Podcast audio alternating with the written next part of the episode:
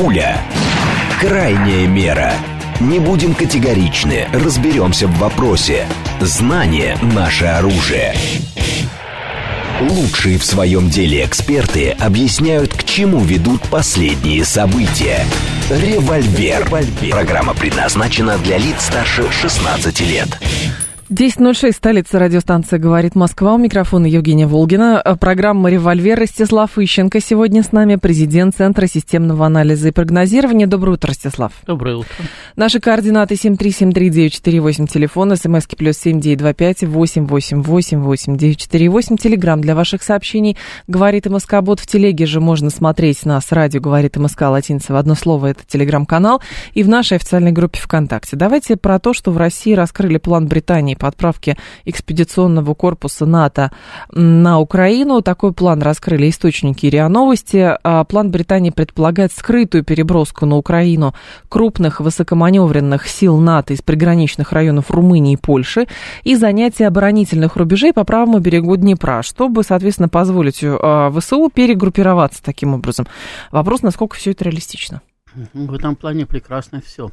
Начиная от крупных высокоманевренных сил НАТО, и из Румынии. И заканчивая скрытной переброской. А, вот. Потому что скрытно перебросить в наше время невозможно даже взвод вдоль линии фронта. Именно поэтому есть сложность с организацией крупных прорывов. Угу. То есть их можно организовать тогда, когда врагу уже сопротивляться нечем. Потому что во всех остальных случаях все видят не только со спутников, но и с беспилотников, что куда движется, где что концентрируется. Эти может, могут совершенно спокойно Э, заранее начать уничтожать концентрирующиеся войска при помощи артиллерии, там, ракет дальнобойных. У кого есть, тот еще и при помощи авиации. А, это, поэтому скрытная переброска сказать, войск НАТО это уже смешно. Это, что касается крупных высокоманевренных сил, может быть, у НАТО есть что-то высокоманевренное, наверное, что-то осталось. Но вот насчет крупного, крупное осталось только у Соединенных Штатов, и то относительно крупное, потому что американцы, которые владели, насколько я помню, полуторамиллионной армией, да и сейчас вроде бы они численность mm-hmm. вооруженных сил не уменьшали, а даже собирались увеличить. И посчитали, что их э, сухопутные войска обладают потенциалом 400 тысяч штыков. И все это в основном размещено уже, размазано по всему миру, по базам там и так далее. Поэтому сконцентрировать в одном месте крупные силы для НАТО является большой проблемой. Та же самая британская армия при э, э, самом, э, утвержденном штате в 100 с лишним тысяч человек, при номинальном штате в 75 тысяч человек, то есть у них там э, несколько лет назад они решили, что, ну, поскольку 100 не добирают, пусть будут хотя бы 75. Значит, в реальности в этом году имеют 62 тысячи, и численность будет сокращаться, потому что они просто не набирают добровольцев. Значит, а призыв пока что вводить не собираются. Ну, это да. С каждым днем становится все меньше и меньше. Ну, поляки, поляки которые, румыны, да. Поляки, поляки, которые хотели увеличить армию, вроде бы хотят увеличить армию до 300 тысяч человек, тоже не могут набрать добровольцев для увеличения, и уже фактически, в отличие от украинцев, которые все еще голосуют, свой драконовский закон о мобилизации, поляки такой уже приняли. Значит, э, вопрос в том, как они будут своих мобилизованных ловить потом, если им это понадобится. Пока у них 180 ну, тысяч. Да, да, ну вот, вот они не, не в состоянии догнать до 300 даже до 250 не в состоянии. А румыны? Значит, у румын армия маленькая, даже штатной численности, она там 60-70 тысяч, не больше. А вот все остальные ну, э, тоже не добирают. То есть армии западные сокращаются даже не потому, что их сокращают для экономии средств, как это было в 90-е, там, в нулевые годы. Они сокращаются, потому что не могут набрать желающих служить. В том числе, кстати, и потому, что если раньше туда э, шли эти самые белые мачо, да, для того, чтобы почувствовать себя значит, героями, то сейчас, когда значит, наступила эпоха толерантности, и в армии каждой твари по паре, угу. и для каждой значит, создан, э, создан соответствующие условия, то это уже, в общем-то, не армия получается, а какая-то э, смесь психушки, богадельни и публичного дома. И туда просто перестали идти те, кто раньше там служил. А те, кто там когда никогда не служил, но добивались права служить, они ведь добивались права служить не для себя, а абстрактного. Там, э, у меня очень большие ну, сомнения, что э, вся эта ЛГБТ-сфора мечтала послужить в армии. Ну, им, им там... главное, чтобы там было написано, что ЛГБТ могут служить. Значит, все, все гендеры, какие они придумали и еще придумают в будущем, все имеют право на службу. Ну, то ради бога, вот они это право получили. Но теперь, ценности пойдут свои защищать. Ну, вот теперь, теперь служить там некому, и ценности защищать некому. Значит, хотя бы потому, что даже в свое время там просто перестали еще и брать белых мужчин, потому что надо было сбалансировать. Угу. Надо было выдержать квоту там цветных, женщин, значит, извращенцев и так далее. Значит, чтобы, чтобы все были. Никого не обидеть. Там, зоофилы, геронтофилы. Да, потому что иначе же в суд подадут, обвинят в дискриминации. Да. Ну вот поэтому там теперь никто и не служит. Значит, они все время сокращаются. И вот, э, поэтому сейчас перед ними стоит задача не создать экспедиционный корпус, а хотя бы э, восстановить боеспособность имеющихся у них вооруженных сил. Угу. Значит, а так, конечно, идея хорошая. Но... Им, надо, им надо сдерживать Россию. Американцы давно хотели, чтобы кто-нибудь отправил на Украину экспедиционный корпус. Ну и британцы, которые поддерживают американцев, тоже хотят. Но британцы же свой не отправят, им некого отправлять. Ну, хорошо. С другой стороны, зачем тогда, в принципе, такая информация? Ну, может появляться в качестве какого-то вброса, в качестве того, чтобы посмотреть на реакцию Москвы. Мне это в какой-то момент просто Почему показалось. Вброса? Ну, дело в том, что они ведь реально работают над тем, чтобы э, организовать провокацию, заставить там прибалтов, поляков, даже немножко немцев воевать. Значит, ну, не хотят поляки, да, значит, боятся. Справедливо боятся, потому что Год назад не боялись, а сейчас боятся, потому что увидели, что произошло с Украиной, и не хотят повторения. А угу. они прекрасно понимают, что если сейчас снарядов нет на Украину у американцев, то завтра их не будет на Польшу. А своих не напасешься на масштабную войну. То есть они закончатся, ну, в лучшем случае, через месяц, если не раньше. И как дальше воевать, как быть? Значит, ловить поляков, как сейчас ловят украинцев по всем городам и весям. Но это ну, вряд зачем? Ли. Им сначала надо будет объяснить как следует, что э, русские сильно угрожают после Украины, возьмутся за Польшу, но с другой стороны, э, ведь эти вбросы все были ровно для того, чтобы когда оправдать вот эти вот масштабные учения НАТО в Европе. А... Не, учения оправдывать не надо. Учения можно проводить и нужно проводить. Всегда угу. мы тоже проводим учения, армия должна учиться. Значит, в данном случае просто учения отрабатывают возможную или вероятную войну с Россией, которую американцы хотели бы развязать. Ну, да. Они хотели бы развязать ее э, силами поляков, прибалтов при поддержке там, Швеции, Германии, если кого-то найдут, то еще кого-то. Но проблема в том, что ключевое звено в этом деле Польша. Если Польша еще год-полтора назад была не прочь повоевать, значит, и даже, если вы помните, приезжал тогда и Дуда на Украину, и Моровецкий, да. подписывали документы о том, что Украина теперь уже вообще почти Польша. Значит, даже значит, чуть ли самое, отправляли передовые группы для того, чтобы высматривать места для базирования польских войск, только спорили, они будут базироваться только в Галиции или вообще там на всей правобережной Украине. Значит, то сейчас пыл поутих, потому что, повторяю, они посмотрели, значит, они поняли, что война закончится или в Киеве, или во Львове, пока. Но если в нее вступит Польша, она может закончиться в Варшаве. А, Значит, их это да. не устраивает. Они не хотят окончания войны в Варшаве. Ну, Значит, если бы можно было бы повоевать на Украине, им бы за это ничего бы не было, ну, с этим они были бы еще согласны поддержать украинскую армию. Сценарий в порядке бреда. А, с учетом, опять же, опираясь вот на этот вот план который оказался в распоряжении РИА Новости.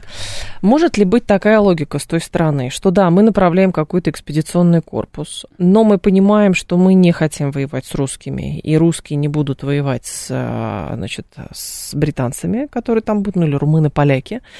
И поэтому как бы мы встаем вдоль границы, но по каким-то каналам договариваемся, что не обстреливаем друг друга, ВСУ передислоцируются, потом мы уходим куда-нибудь, а русские продолжают с украинцами воевать. Ну, вдоль границы, если не знаю, такой договариваться ничего не надо. Граница знаете, где находится? Не на Днепре. Угу. Граница находится там, вот за Львовом. Вот там граница. Если они станут на польской территории вдоль границы, пусть все стоят. Да нет, не на это. Мы же понимаем, я говорю про российско-украинскую и российско и белорусско-украинскую а, границу. Я про границе. эту границу, да. Нет, такого не может быть. Там э, отрабатывают значительно более простой сценарий. Значит, поскольку поляки воевать сейчас не хотят. Просто боятся элементарно. Да показать им эти самые миллионы снарядов и сотни тысяч единиц бронетехники, которые бы их удовлетворили, НАТО не может. Значит, э, каким-то образом в войну втравливать надо. Значит, э, создается иллюзия, э, готовности всего НАТО к войне. С миру по нитке собирается какой-то там корпус, который размещается в Польше. Ну, взяли там, допустим, итальянскую бригаду, какую-нибудь там германскую бригаду, значит, французскую бригаду, американскую бригаду. Вот уже вам и корпус. Разместили его где-нибудь в Польше, для того, чтобы поляки понимали, что вот они, вот она поддержка НАТО, и ни, никто не уйдет отсюда. Да? И дальше уже организовывается провокация, неважно, с польской помощью, без польской помощи, в результате которой Польша оказывается в состоянии войны де-факто. И не надо даже объявлять, можно и дальше хотите говорить, никакой войны нету. Угу. Значит, никто никому войну не объявлял, а значит, войны нет. У нас, знаете, есть такие эти самые специалисты, которые говорят, если войну не объявляли, то войны нет. Да. Хотя термин «необъявленная война» существует испокон веков. Вот. Э, э, войны нет, но война идет. Да?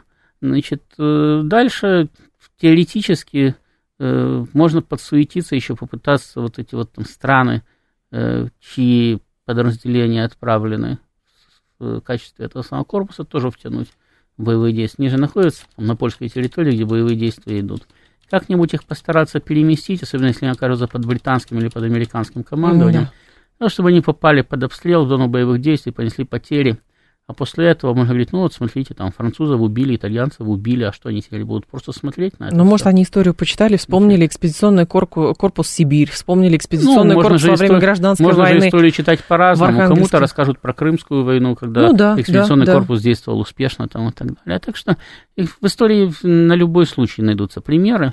Значит, поэтому э, э, тут задача у одних увильнуть да, от войны, так. Ну, э, все они, опять-таки, все они боятся разрушить НАТО. И все они боятся разрушить свои союзные структуры. Поэтому одни не могут слишком э, настаивать на том, чтобы, ну, то есть палкой гнать на войну, а другие не могут откровенно сказать, а мы воевать не будем. Поэтому они все маневрируют, значит, улыбаются друг другу, а говорят, говорят, от, э, говорят о том, что они друг друга помогают и поддерживают, значит, но одни пытаются, значит, увильнуть угу. и под громкие заявления ничего не сделать, а другие пытаются их запихнуть в войну, причем в как можно большем количестве. И единственное, что может этому делу положить конец, это если дорогой наш самый Дональд, став президентом, выполнит хотя бы одно свое обещание выведет Соединенные Штаты из НАТО. Вот это вот будет ну, для ну, Европы. Все рассыпется тут же. Для Европы это будет просто невиданный самый подарок, потому что Потому что тогда, значит, Трамп действительно может совершенно спокойно, как он сказал, за два часа заключить с Россией мир. Соединенных Штатов в НАТО больше нету. А да? как же тогда? Тогда же все по цепочке сыпется. Слушайте, его это волнует? Вот, э, он, он, он получит он, своей он, страны, его волнует. Он, он, он, он заявил две вещи, да, я могу заключить с Россией мир за два часа, и я выведу Америку из НАТО. Если он выводит Америку из НАТО, он может заключить с Россией мир за два часа. Потому что Россия что требует? Отведение натовской инфраструктуры да. в границе 97 года. Если Америка не в НАТО, не в НАТО, то Америка за это и не отвечает ни за какую натовскую инфраструктуру. Она свои войска и так оттуда забирает из Европы и увозит их в Америку. А как же контроль над территориями? Над какими территориями? Ну хорошо, у американцев же как бы НАТО это один из инструментов для того, чтобы влиять на как бы своих союзников. Подождите, поэтому... вот, а, у, я повторяю, если Трамп да, выполнит свои да. обещания, потому что у американцев есть разные взгляды на предмет. У Трампа он наиболее радикальный. Значит, э, все бросить, отовсюду уйти, заняться собой и заняться Китаем. Причем с Китаем, судя по всему, уже тоже не воевать, потому что уже дошло, что победить уже невозможно. А попытаться, опять-таки, там за счет экономических манипуляций договориться о каком-то компромиссе. Но, в принципе, опять-таки, с точки зрения интересов Соединенных Штатов, это был бы идеальный вариант. Соединенные Штаты выходят из НАТО, и таким образом никто никому больше ничего не должен. С Россией у них больше нет противоречий. Украина пусть разбирается сама как хочет, если она к тому времени еще жива. Европа, которая в НАТО, пусть тоже разбирается сама как хочет. Или НАТО распускает, и тогда вообще никому никаких претензий. Значит, или уводит э, там, германские бригады из Прибалтики. Значит, ну, это уже, не, это уже не проблема Соединенных Штатов. Они, как говорит Трамп, мир с Россией заключили. А вот с Китаем, повторяю, у Китая большой интерес к американскому рынку. Э, и с ним можно за счет э, э, экономических манипуляций, за счет финансово-экономического давления, только главное не передавливать. Угу. Договориться об определенных компромиссных решениях. Китай к этому готов. Если Трамп э, отступится от политической поддержки Тайваня, а Трамп говорит, я не хочу поддерживать Тайвань, потому что они украли наш бизнес. Тут дальше можно, в принципе, в финансово-экономическом плане можно найти компромисс с Китаем. Значит, Трамп получает передышку для Соединенных Штатов. Он никому ничего не уступил, в принципе. Э, значит, ну, как, Европа уступала, все, а он нет. Он договорился. Но Лимузин вот. говорит по поводу вот этого корпуса экспедиционного. Если скрытно нельзя перебросить, то как вооружение это попадает на Украину? Открыто получается? Ну а как оно попадает? Да, что никто не знает. А как мы потом это вооружение уничтожаем? Если они провозят, допустим, там 4 танка, да, то это можно провести скрыто, погрузив их, их в там, какие-то там фуры, да, и ну, тихонечко да. переместив через границу. А если идут танковые эшелоны, когда их показывают просто в прямом эфире, это что, скрытно, что ли? Но при когда этом они эти сколько эшелоны... Раз, слушайте, сколько раз у нас показывали, вот по Польше движется к границе эшелон с танками, с да. бронетехникой, по Польше, по Болгарии. Что вы думаете, его дальше невозможно отследить судьбу этой Можно, бронетехники, конечно. если ее один раз заметили? Ну так вот, понятно, что ее, понятно, что ее отслеживают. Потом она попадает на украинскую территорию, потом ее украинцы прячут там где-то там, потом ее опять находят, потом ее уничтожают. Угу. Просто, не знаю, просто э, э, война это слишком крупное, комплексное мероприятие, и э, не все всегда можно успеть уничтожить, прежде чем оно спряталось. Ты его заметил, да. Но пока Э, информация прошла, пока ее куда-то там передали, пока дали команду, пока бросились это дело уничтожать, оно уже где-то потерялось. Его уже не видно. Оно уже не стоит, не ждет. Поэтому скрытно перебросить нельзя, но э, спрятать потом можно. Угу. Значит, а э, мы же говорим о, о скрытном сосредоточении, ведь сама задача заключается в том, чтобы скрытно сосредоточить войска, чтобы они вдруг потом внезапно появились и нанесли удар. Так вот это вот нельзя сделать. Потому что, да, хорошо, мы не будем точно знать, в каком сарае сидит каждый батальон, если его сосредоточить ну, скрытно. Но мы точно знаем, что в этих четырех квадратах сосредоточенные войска, которые завтра могут нанести удар. И даже если стрелять просто по квадратам, эти войска понесут потери. И понесут потери серьезные. Тем более, что что-то мы будем знать. В любом случае, какие-то огневые точки мы точно будем знать, где-то какое-то сосредоточение войск мы точно будем знать, о чем-то будем догадываться, что он находится где-то здесь. Э, поэтому что, э, спрятать, вот так вот взять, и как раньше, допустим, можно было здесь построить деревянные макеты танков, а удары нанести в другом месте. Сейчас это сделать практически ну, невозможно. Сейчас, насколько я понимаю, есть еще такая история, то есть э, украинцы, чтобы не уничтожались вот эти вот э, танковые, э, вот эти платформы железнодорожные, на которых вооружение тяжелое перевозят, их просто встраивают в пассажирские составы, а, как известно, российские войска по пассажирским составам не бьют. Ну, перевозили бронетехнику и просто в этих самых фурах, которые возят продовольствия. Значит, перевозили в этом деле, тем более, что э, значит, перевозили в, э, э, так и боеприпасы. Для украинской армии угу. очень важно, большое значение имела именно доставка боеприпасов. Перевозили в разобранном виде технику. Ну да, потом Когда сами просто э, самолеты, даже вертолеты разбирали, перевозили на месте, собирали. То есть по-разному перевозят. Но я говорю, есть самая перевозка техники, это одно, да, а скрытное сосредоточение войск это немножко другое, потому что это колонны войск, не разобранные танки едут, а колонны войск двигаются, движутся по дорогам. Их просто видно, их видно и ночью, и днем. Угу. Значит, э, современные средства разведки это позволяют сделать. Вот все это увидеть, услышать, даже посмотреть, куда они примерно приехали. А дальше, да, вот, знаете, вот, вот она Авдеевка, да.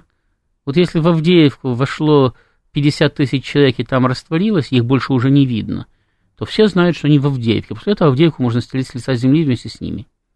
Ну да, все 50 тысяч не погибнут. Тем более, сказать, Погиб, там погиб, уже нельзя. Погибнет 10, еще 10 тысяч получат ранения, остальные потеряют боеспособность. Но, с другой стороны, для американцев же прекрасно понимают, что, соответственно, они не могут дать возможности э, России, ну, как бы одержать э, какую-то серьезную победу. Вот поэтому они борются за то, чтобы э, прибалты и поляки начали войну. Значит, поэтому они учения проводят, чтобы показать, вот сейчас вот НАТО уже готово воевать ну, вместе да. с Польшей, да, значит, вот перебрасываются войска, вот видите, потом эти войска можно даже там оставить. значит, частично. Сказать, ну да, мы укрепляем восточный фланг НАТО, потому что мы боимся России. Вот поляки жалуются, что на них завтра нападут. Прибалты в голос кричат уже 30 э, лет. Вот как вышли из Советского Союза, так и кричат, что завтра Россия их оккупирует. Тогда не надо было выходить, очень бояться. Так бы остались тогда в составе Кто сказал, что не боятся? Они кричат. Потому что это ну, выгодно. Денег на это получат. Значит, э, вот есть, есть повод даже войска там оставить. Все. Значит, дальше, дальше надо организовать провокацию для того, чтобы эти ребята пошли воевать.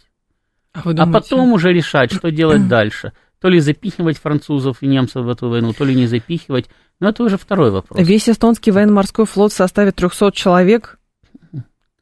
Ну, 300 человек это немало, это целый батальон морской пехоты. Вот. Если вы уверены, что там 300 человек есть в этом флоте? Ну, я посмотрела а, под открытым источником. Я лично не про... Ну, там написано численность ВМС Эстонии 300 человек. Ну, хорошо, значит, это сколько? 200 человек в штабе и 100.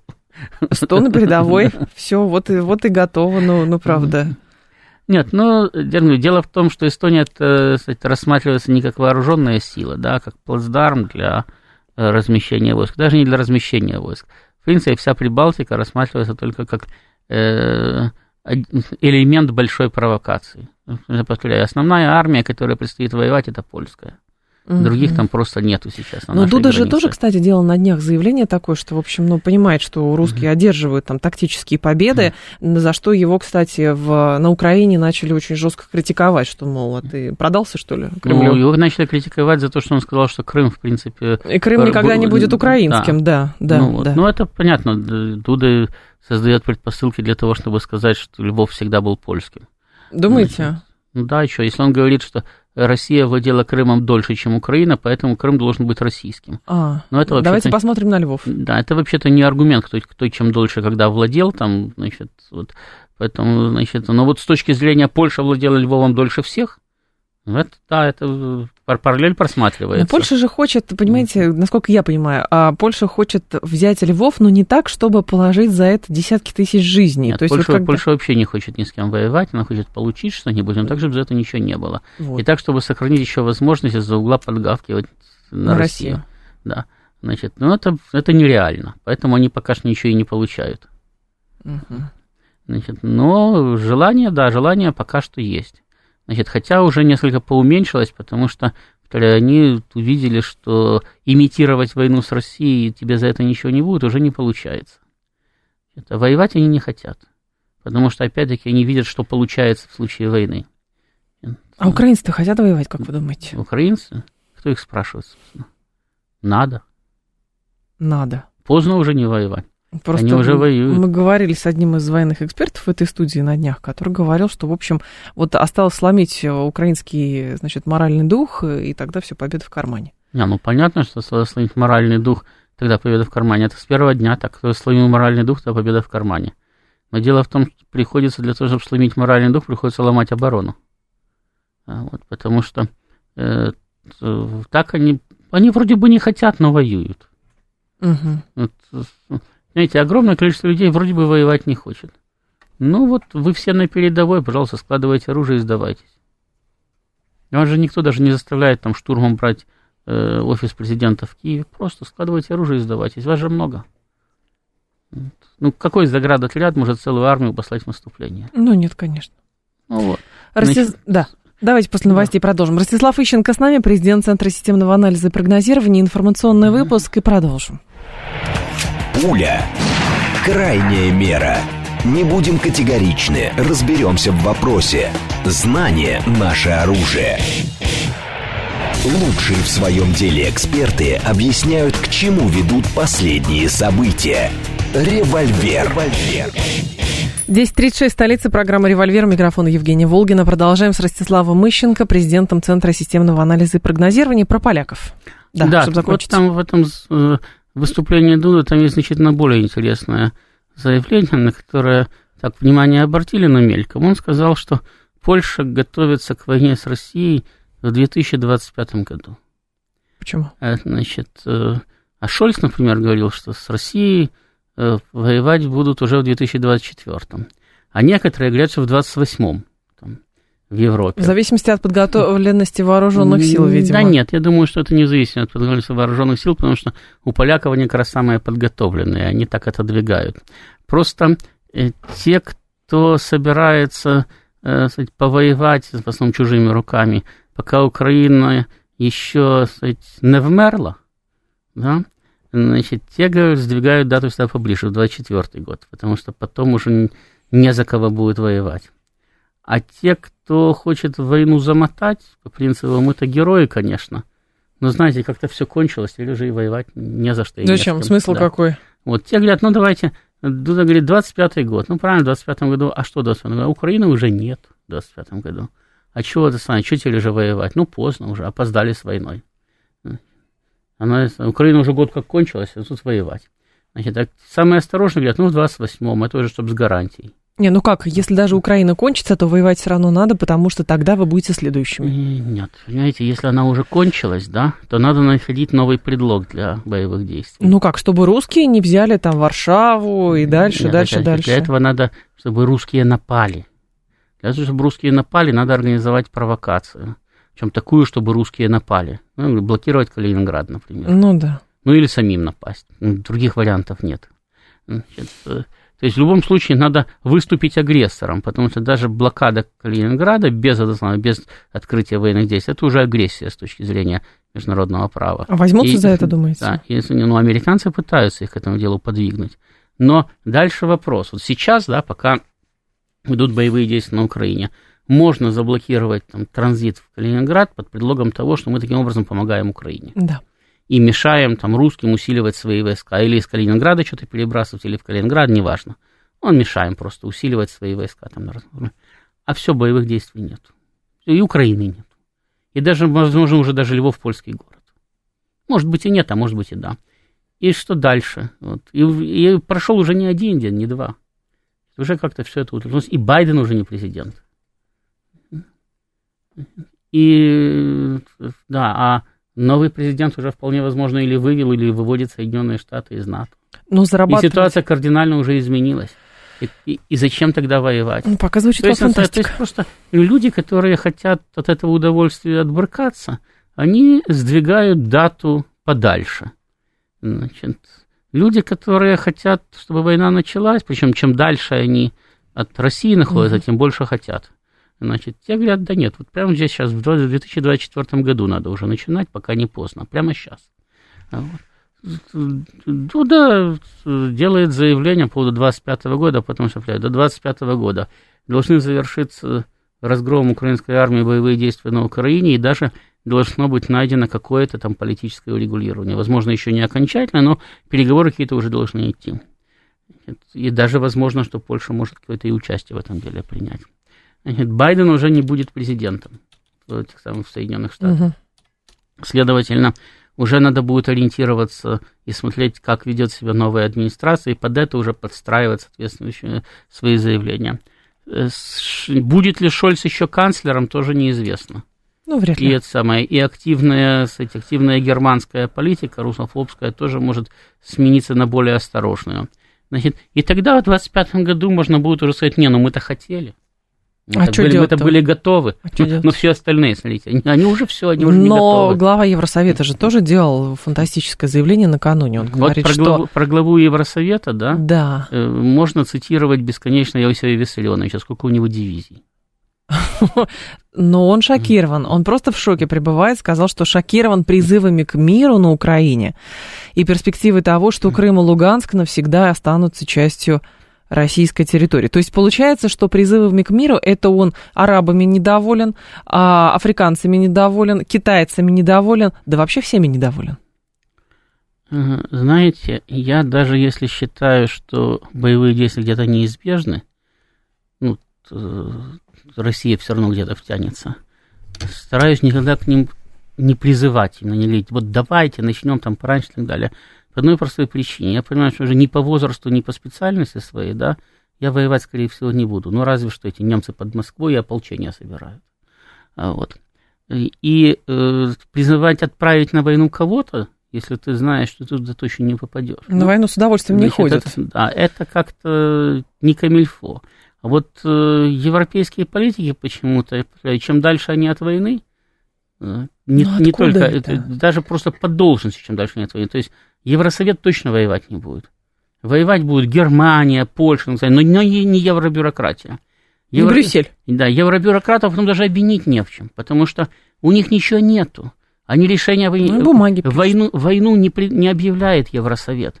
Войну объявляет национальное правительство. Войну, войной не руководят евробюрократы. Войной руководят генералы и национальное Но правительство. Но он как комиссар какой-то, который приходит... Военными, политрук военными преступниками, вот. военными преступниками. Не становятся евробюрократами, потому что они не могут отдать преступные приказы, так как их приказы никто не будет выполнять. А откуда эта кровожадность вот. тогда? Я разочарован, Потому, я в шоке присутствую. Потому что они считают, что им ничего не будет. За все время, насколько я помню, да, э, за агитацию и пропаганду военную – Э, повесили только одного журналиста в Германии, я уж фамилию да, забыл, да? Да, да. Значит, такой. ну, плюс еще Геббельс э, сам застрелился.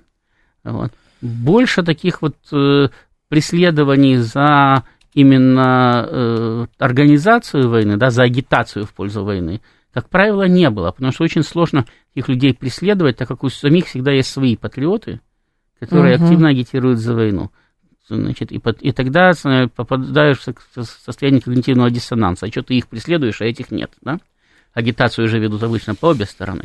Так. Значит, вот, поэтому э, предполагается даже кстати, международное право, которое писалось по итогам Первой и Второй мировых войн, оно предполагает преследование за преступление против человечности, то есть уничтожение угу. или организ... то есть, э, участие в геноциде или организация геноцида. Значит, за военные преступления, то есть преступления против права и обычаев войны, там, расстрелы пленных, ну, да, там, да, да, да. применение войск против мирного населения, за дачу преступных приказов. Так вот, евробюрократия ни под что не попадает. Преступные приказы им отдавать некому, у них нет армии. Войну они объявить не могут, у них нет государств. Организовать они ее тоже не могут, потому что а войну наказывать за глупость это в, не Войну ведут... Э, а что? Ну, а мы просто высказывали мнение. Ну, а кто может выступить высказывание? Ответ... Ну как, подождите, я просто здесь пытаюсь понять, да, что ни на что не несут ответственность, но каким-то образом настолько, э, толерантно скажу, тонизировали весь Европейский Союз, отказали всем странам Европейского Союза в национальной ориентации, если что, сваливают, значит, там последнее от Урсулы фон дер Ляйен было, что она обвиняет Россию в изменении климата в волне фермерских протестов, захлестнувших Европейский Союз. А то, к чему, как бы, то, что политика евробюрократов привела вот ровно к этому, по-другому никак. Очень чисто сработано Вы, на самом деле. Э, девушка еще юная, да, и вряд ли помните последние годы перестройки там. Значит, Я когда, родилась в последние годы перестройки. Вот, когда население, когда население, как так мягко говоря, недолюбливало КПСС. Э, да. Значит, э, клеймила, значит, ее как партократию, как угу. разновидность бюрократии, да, которая старается жировать на э, проблемах э, простого, простого народа. народа. Да. Почему не недолюбила именно КПСС, да, а не, не, допустим, советскую власть как таковую? Вот же, пожалуйста, советы, да, ну, советы это государственные органы, которые ощущают, осуществляют ну, власть. Да, я понимаю. А партии это партийные органы, которые вроде бы к власти никакого отношения не имеют. Но э, э, советское, советский режим был устроен таким образом, что значит, реальная власть находилась в руках партии, хотя ответственность находилась там, на советах, на профсоюзах, на ком угодно. Но э, поскольку формально да, партия к власти не имела никакого отношения, партия выдавала рекомендации – Попробуй не выполнить, положишь партбилет на стол. Положишь партбилет, потеряешь То есть здесь то же самое вы хотите Значит, сказать? Да, Евросоюз организован по такому же принципу. Вот есть бюрократ, евробюрократы, которые принимают какие-то там абстрактные решения, но потом эти решения реализуются на национальном уровне. Угу. Ответственность за них несут национальное правительство. Но они все равно... Ну, Фермеры ну... едут в да. Елисейский дворец. Они не блокируют дороги на поступах к Кремлю, я, я понимаю. Но если что, евробюрократы обвинят во всем то, что Путин виноват. Но а, нельзя же сказать, что они безобидные. Подожди, я не говорю, что не безобидные. Я говорю, что... Они несут что, ответственности, да, я понимаю. В рамках действующего международного и национального законодательства им нельзя предъявить какие-то претензии.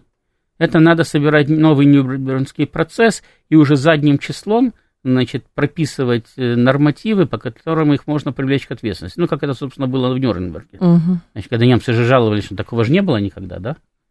Я ну, просто выполнял приказ. Да, да, за войну всё. же не судили. Да. Значит, ну все, а что нас теперь судят?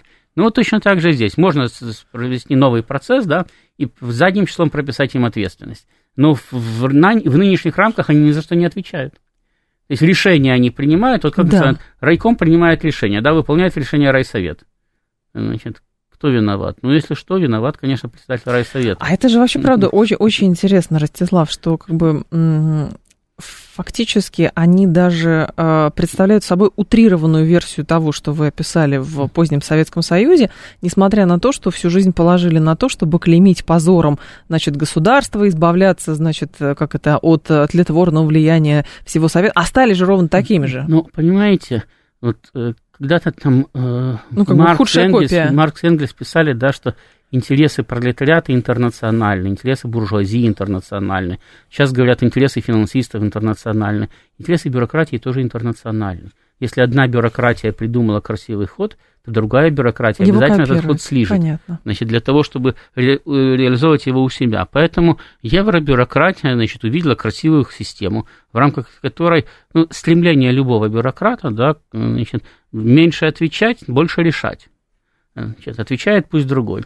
Значит, они эту систему просто перенесли, кстати, на, на свою почву. Кстати, постсоветские государства многие организовали точно такую же систему. И, кстати, в России тоже работают еще ее остатки. Другое дело, что э, значит, в России юридическая система существует такая же, а фактически она уже изменилась, превратившись в президентскую, по сути дела, республику. Но почему везде, да, Э, действовала так или иначе похожая на французскую систему. То есть не чисто угу. президентская и не чисто парламентская республика, хотя в основном республики или чисто президентские, или чисто парламентские. Да. Потому что в такой системе э, президент является своего рода ЦК. Обычно президенты в постсоветских странах и размещались в бывших зданиях ЦК. А у него есть Совмин, Кабмин там или еще что-то, который вроде бы как э, реализует на практике значит, политику. Но как только спрашивают, скажите, пожалуйста, а почему вот у нас тут все так плохо, президент тут же говорит, так это вот правительство, сейчас мы его поменяем. Потому что они плохие, а я хороший, я за народ. Так происходило в странах постсоветского пространства неоднократно. И на Украине, и в Молдавии так происходило. Значит, правительства менялись одно за другим. Ельцин так менял правительство. Кто виноват в дефолте? Правительство. Ну да. Мы сейчас его поменяем. Вот. Взятки-гладки. Да. Э, э, э, это же, это же та же самая система. Президентская власть, она находится где-то в стороне. Да? Вот он такой сферический конь в вакууме. Он вроде бы есть, но вроде бы как ни за что не отвечает, но только руководит. А вот отвечает, да, правительство, министр отвечает, премьер отвечает. Если в стране все хорошо, президент герой. Если в стране что-то плохо, виновато правительство. правительство. Очень удобно. Значит, это точно так же, только э, вот на место ЦК появился президент со своим аппаратом. Значит, вот. На месте правительства осталось, на месте Совета осталось правительство. Ну, собственно, оно и было там. В Советском Союзе тоже был Совмин, значит, который отвечал. Политбюро руководило, Совмин отвечал. Значит, вот, то есть бюрократия везде примерно одинаковая. Если найден хороший ход – этот ход будет использоваться постоянно в любой стране, при любом режиме, там, при феодализме, при капитализме, при коммунизме, в чем угодно. Пока есть бюрократия, он будет использоваться. А я понимаю, почему есть такое удивление и постоянная рефлексия на то, что сказал Мишель или Барель или Урсула фон дер Ляйен сказала. Просто потому, что долгое время а, воспитывалось, прям вот впитывалось с молоком матери, что вот там люди умные, компетентные, всегда все понимающие на годы вперед и так далее. У них-то нужно как раз учиться. А потом наступает какое-то вот э, разочарование, мы понимаем, что если как бы деградирует политическая мысль где-то, это не значит, что значит, это не затронет тех, на кого вы долгое время молились и у кого вы пытались учиться. Ну, не очаровывайтесь, не будете разочаровываться. А у нас принято дело, очаровываться. Дело в, том, дело в том, что любая политическая система имеет свои преимущества и свои недостатки. Так. И точно так же, как деградировать может авторитарная власть, передающаяся по наследству, угу. деградировать может авторитарная власть, которая наследника назначает сама. Ну вот был в этом самом в э, Риме век золотых императоров. Да. Значит, когда от э, Нервы и до Марка Аврелия, значит, хорошие императоры. Каждый подбирал себе наследника не обязательно там из своих даже родственников, как правило, просто, значит, из своих сотрудников – ну, было что из родственников, угу. и подбирал в основном по деловым качествам. Да. И действительно, значит, на протяжении столетия практически власть вот этой династии Антонинов значит, э, пересобрала Римскую империю, значит, которая находилась, ну, не в таком упадке, как во время э, кризиса уже третьего века, но тоже в, переживала достаточно серьезные проблемы. И при, ним, при них Рим достиг своего наивысшего взлета. Это Троян, второй император этой угу. династии, захватывал Месопотамию, там, Дакию и так далее. Вот. Но закончилось все тем, что последний император этой династии, Комод, сын Марка Аврелия, оказался абсолютно никчемным. И хоть, хоть на памяти о своей династии продержался полтора десятка лет, но тем не менее все равно, значит, был свергнут. И, и после, да, и после этого империя ушла вниз, потому что нет гарантии, нам всегда все-таки любой отбор субъективен. Выборы, когда выбирает народ, субъективны. Значит, когда выбирает весь народ, да, то в выборах участвует огромное количество неквалифицированных людей, которых просто обмануть.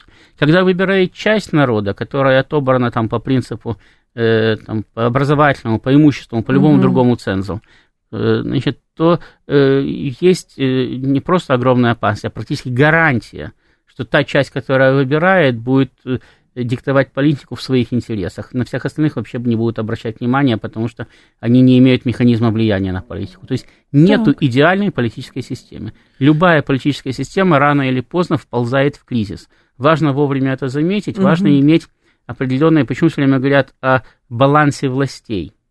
Потому что очень сложно да, добиться ситуации, в которой в кризис впадут все власти сразу, одновременно.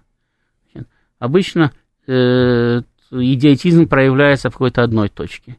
Или в представительной власти, или в исполнительной власти, или в государственной власти, там где-то.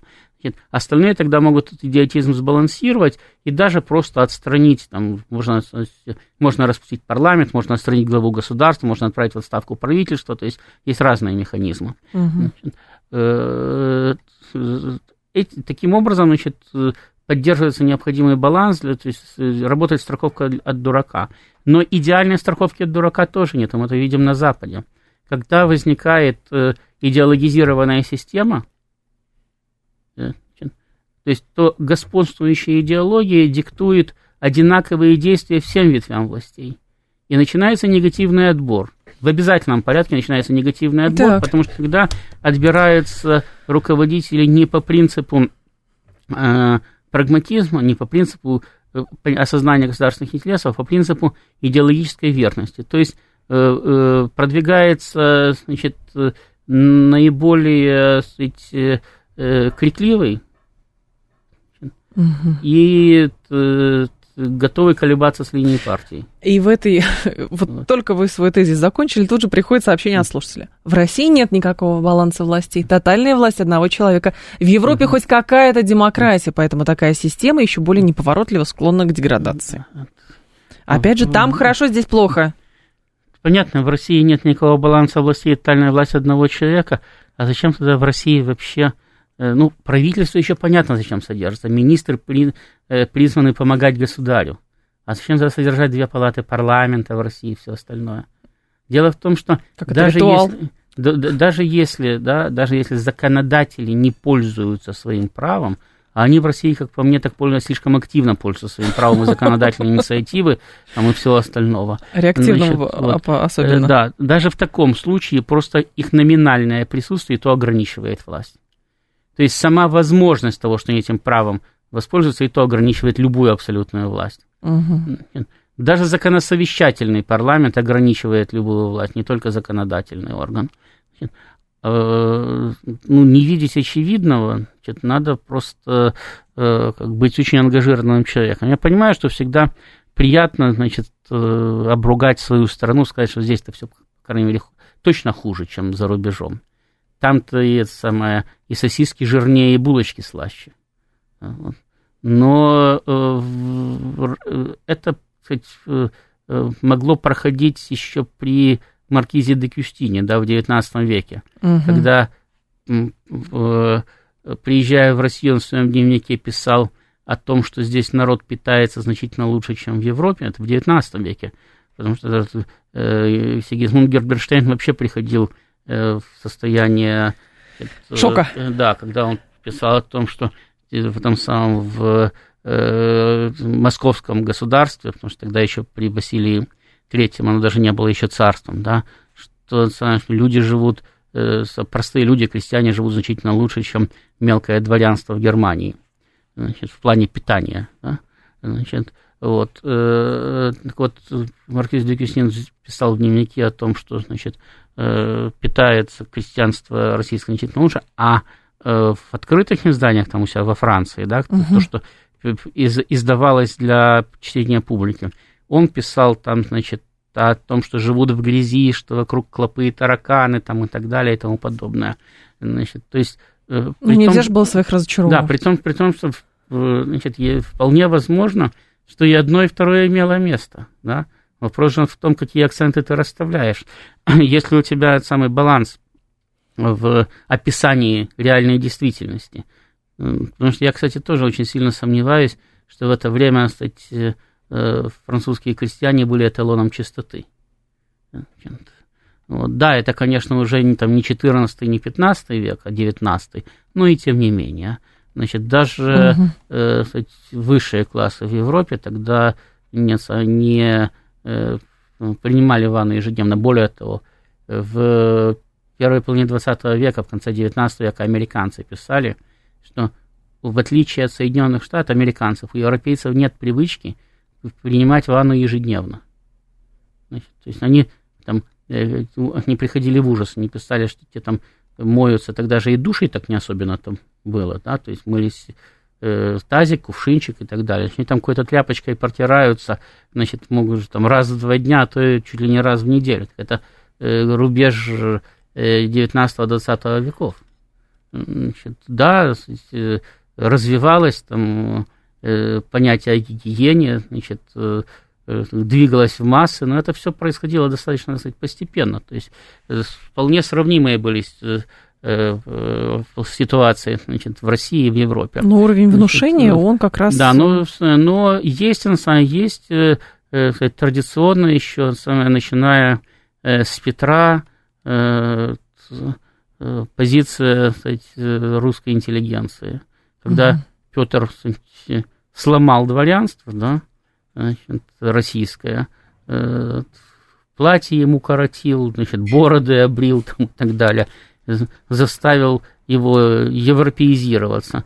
У тех э, в компенсацию родилась идея того, что там все лучше. Но там и кофе есть, а у нас нету. И вообще там все лучше. И эта идея потом по наследству от дворянства перешла к русской разночинной интеллигенции, которая тоже проповедовала... лучше там, да, европейский генерал. А по наследству от русской разночинной интеллигенции она потом перешла, как там, значит, самые декабристы разбудили Герцена, да, угу. значит, а Герцен развернул революционную агитацию. Она перешла по наследству уже к социалистам и от них даже к большевикам. Они же все, по, по сути дела, западники. Значит, и все они говорили, ну вот как, ну вот мы... Там-то лучше. Да, да, там лучше, поэтому мы стараемся тоже достичь, мы же все время догоняли, да, все время говорили, мы догоняем Запад, мы догоняем Запад, мы 200 или 300 лет догоняли Запад. Он Китай не суетился и уже перегнал. А, Ростислав Ищенко был с нами, президент Центра системного анализа и прогнозирования. Спасибо, ждем вас снова. Далее информационный выпуск в два часа к вам вернусь.